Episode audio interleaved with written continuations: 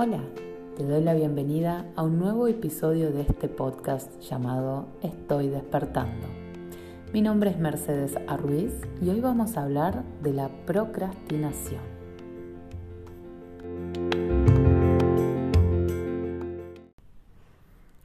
¿Cuántas veces escuchamos frases como mejor lo hago mañana, el lunes empiezo, la semana que viene, el año que viene? En otro momento lo hago. Más tarde seguro que tengo tiempo. Mejor mañana. Hoy estoy cansada, seguro mañana tengo más energías. Y así, un montón de frases que nos están llevando a no accionar y a ir dejando todo para después. La lista de frases que decimos es interminable y dejamos muchísimas cosas para después, para mañana, que claramente es algo que está en el futuro. ¿Y qué es el futuro? Hasta ahora es un deseo, es un sueño, es una proyección, pero no existe el futuro. Cuando hablo de que dejamos cosas a un lado que son importantes para nosotros y que nos molesta no estar realizándolas, nos genera peso, nos genera malestar en la vida, porque si es algo indistinto, bueno, pero si es algo de mi trabajo, de mi emprendimiento o de mi vida, de mi bienestar, y lo vengo postergando siempre, me va a generar un peso en la vida. Te voy a dar mi ejemplo. Soy emprendedora y necesito escribir cada día un post para mis potenciales clientes, porque bueno, es una manera de captarlos, de que me conozcan, de generar confianza. Es una acción que necesito hacerla para que mi negocio funcione. ¿Y para qué necesito que mi negocio funcione? Para tener un ingreso estable, para poder pagar mi alquiler, para poder comer, para poder vivir. Entonces es una acción que no me conviene postergarla, no me conviene dejarla para después. Y sin embargo muchas veces la hago. Ahora, si yo quiero ir a comprar una lámpara para mi casa, que puede que si la compro hoy o la semana que viene o el mes que viene no va a cambiar radicalmente mi vida, no va a haber tanto problema. El tema es aquellas acciones que son claves para nuestro desarrollo, son claves para nuestro bienestar. Entonces, ¿Por qué y para qué dejamos las cosas necesarias e importantes para después? ¿Qué es lo que nos está impidiendo que las hagamos ahora? Procrastinar es la acción de dejar todo para después. Postergar todo, o no todo, pero estas acciones importantes que venimos hablando. No es lo mismo que planificar. ¿sí? Aquí es muy importante aclararlo porque yo puedo hacer una planificación de acciones, pero en el momento en que pongo una fecha para hacer algo, lo importante es moverme, es hacerlo. En la planificación elegimos un orden de prioridades y cómo vamos a ir ejecutando esas acciones, pero cuando estamos con la procrastinación, dejamos lo que teníamos planificado hacer o lo que necesitamos hacer y buscamos siempre alguna excusa, porque siempre puede haber una excusa. Es muy fácil encontrar excusas.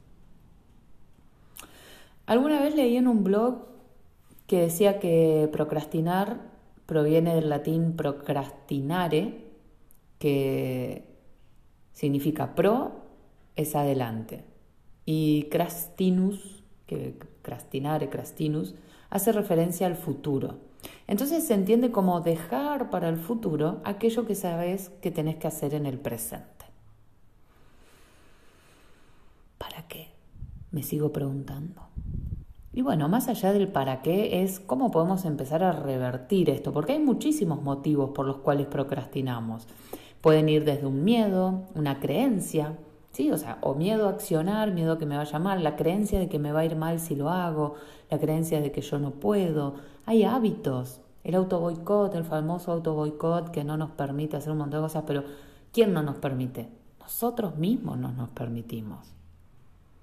Entonces ese auto boicot, esos miedos, esas creencias, que no nos están dejando ir hacia el éxito, es algo que tenemos que empezar a traer a nuestra conciencia porque por algo lo estamos haciendo. Y en cada persona es distinto, entonces no, no puedo decir, sí, para todos es igual y a todos nos pasa esto. No, vos, si estás con esto de la procrastinación, es necesario que te observes, que identifiques qué es lo que te lleva a dejar todo para después.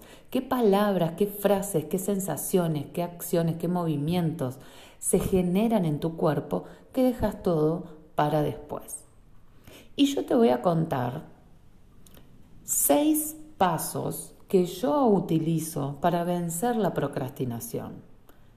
Si te resuenan y los aplicás, me gustaría que después me cuentes en Instagram o por WhatsApp, donde tenga, o en la tribu, en Telegram. Y si se te ocurre algún otro paso que le podamos agregar, agregar, también te invito a que me escribas, porque qué mejor que co-crear entre todos esto, que es información que compartimos para expandirnos. Entonces, veamos el primer paso. Primer paso e importante, fundamental, aceptar. La aceptación. Aceptar que soy procrastinadora, que dejo las cosas para después. Es fundamental, es primordial. Hay que ser consciente y responsable de los errores. ¿sí? Entonces, primer paso, me acepto como procrastinadora. Segundo paso, observo cuándo estoy llevando adelante este acto de procrastinar. ¿Con qué acciones concretas?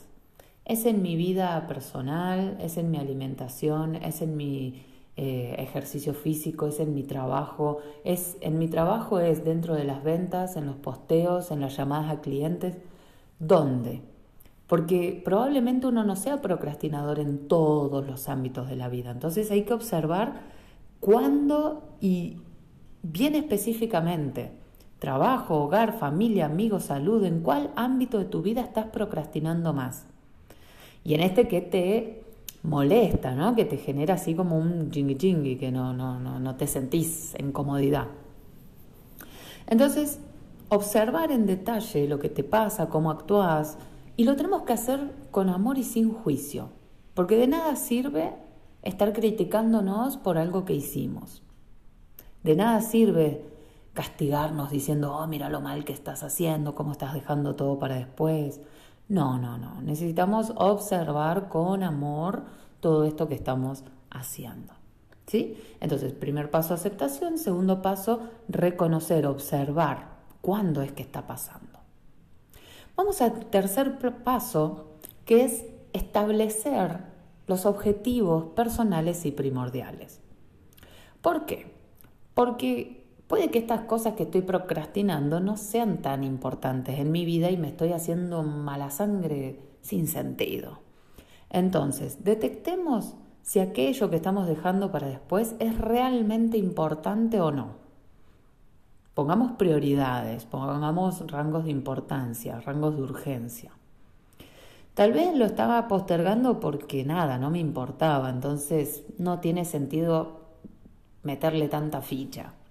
Pero si es algo importante, como les decía al comienzo, tareas de mi trabajo, tareas de venta, o la salud, la buena alimentación, el hacer ejercicio, todo ese tipo de rutinas, sí es bueno ponerlo como prioridad.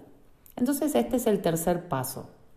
Luego de observar todo lo que estoy procrastinando, pongo un orden de prioridades, a ver cuáles no me interesa seguir procrastinando y cuáles necesito hacer un cambio.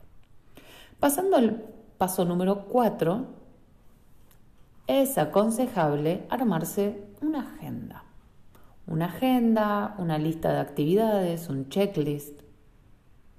Yo particularmente aplico hacer una agenda y yo la escribo a mano. Hay gente que la tiene digital, también es sumamente válido. Yo la hago a mano porque es como que le estoy diciendo a mi cuerpo lo que tiene que hacer. Al escribirlo con la mano me genera a mí otro impacto. Vos chequeás vos qué es lo que te sirve. Acá el viento me cerró la ventana como diciendo, fa, no sé si me está diciendo que me apure o que me calle. Pero bueno, entonces, ¿yo qué hago? Una agenda que la escribo a mano y voy viendo las actividades que sí o sí tengo que hacer en base a las prioridades y objetivos que estuvimos viendo y cada vez que realizo una acción le hago un tilde, lo resalto con amarillo, le pongo una carita feliz, algo que me ayude visualmente a ver que esa acción ya está hecha y el desafío es mantener la mayor cantidad de esas actividades con el check o con el resaltador para que me inspire y me motive a seguir. ¿Sí? Entonces, organización. Primer paso acepto, segundo observo, tercero planifico, cuarto, perdón, tercero organizo prioridades, cuarto empiezo a escribir todas las actividades en una agenda para decir, bueno, el lunes, el miércoles, el viernes, la semana que viene, y poder hacer las cosas de manera ordenada. Paso 5, ya pasamos a lo que es el mundo emocional, porque todo esto nos moviliza emocionalmente. Entonces, registra tus emociones. Es normal sentir resistencia porque estamos haciendo algo nuevo. ¿Sí? Esto de estar observando, esto de estar planificando, esto de estar organizando, puede ser nuevo, esto de dejar de procrastinar, es un cambio. Entonces, registra cómo te sentís, registra qué te pasa, qué pensás, qué te decís y utiliza todo eso como retroalimentación para seguir mejorando cada día.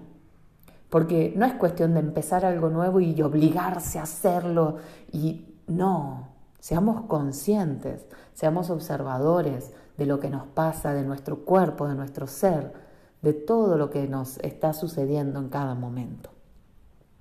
Y con esto llegamos al paso 6, que es una invitación personal a meditar y poner la mente en esa visión, en ese objetivo, en ese sueño que quiero lograr.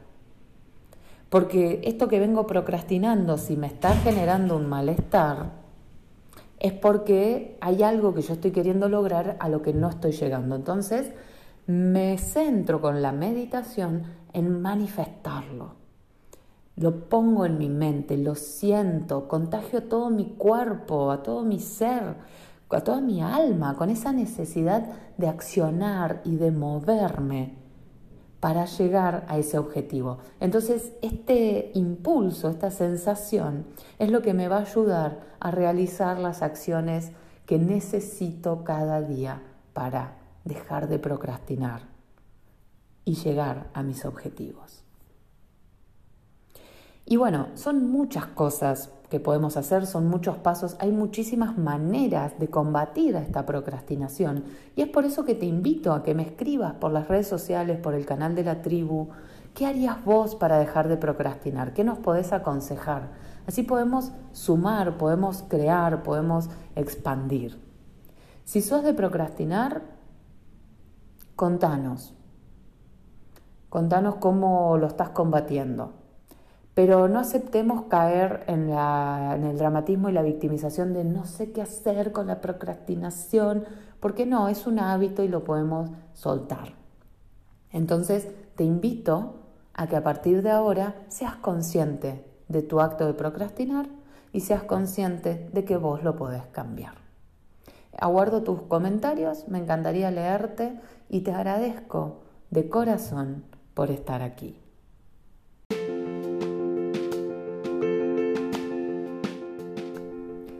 Te espero con mucho cariño en un próximo episodio de este podcast para que sigamos despertando juntos.